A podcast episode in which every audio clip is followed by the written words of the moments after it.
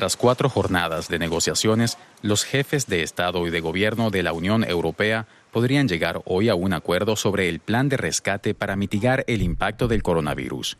La cumbre debía haber terminado el sábado, pero la falta de consenso en torno al enorme paquete de estímulo de 750 mil millones de euros había estancado el diálogo. Los denominados países frugales, encabezados por los Países Bajos, exigen reducir las ayudas directas, una propuesta que ha sido rechazada por la mayoría, que espera que la cantidad destinada a subsidios se acerque a los 400 mil millones de euros. El presidente francés Emmanuel Macron y la canciller alemana Angela Merkel expresaron hoy su confianza en alcanzar un compromiso. La ministra de Defensa alemana Annegret Kramp-Karrenbauer llamó a seguir luchando contra el extremismo de derecha durante la conmemoración del fallido complot contra Adolf Hitler. Hace 76 años, un grupo de oficiales liderado por Klaus von Stauffenberg trató de asesinar al dictador con un maletín explosivo. La celebración del aniversario recuerda a los miembros de las Fuerzas Armadas que deben ser leales a su país y no a un líder particular.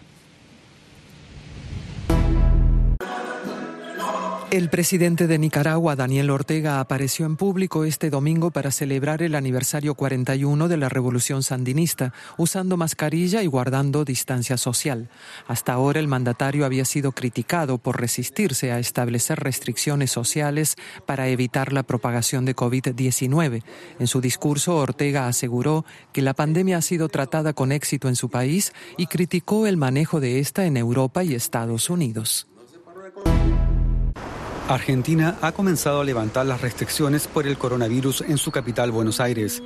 A partir de este lunes y de forma gradual, abrirán sus puertas galerías comerciales, peluquerías y también se podrá realizar actividad física a partir de las 18 horas. Lo que no cambia será el transporte público, que seguirá siendo reservado exclusivamente para trabajadores esenciales. El resto de la población debe procurarse otro medio de transporte.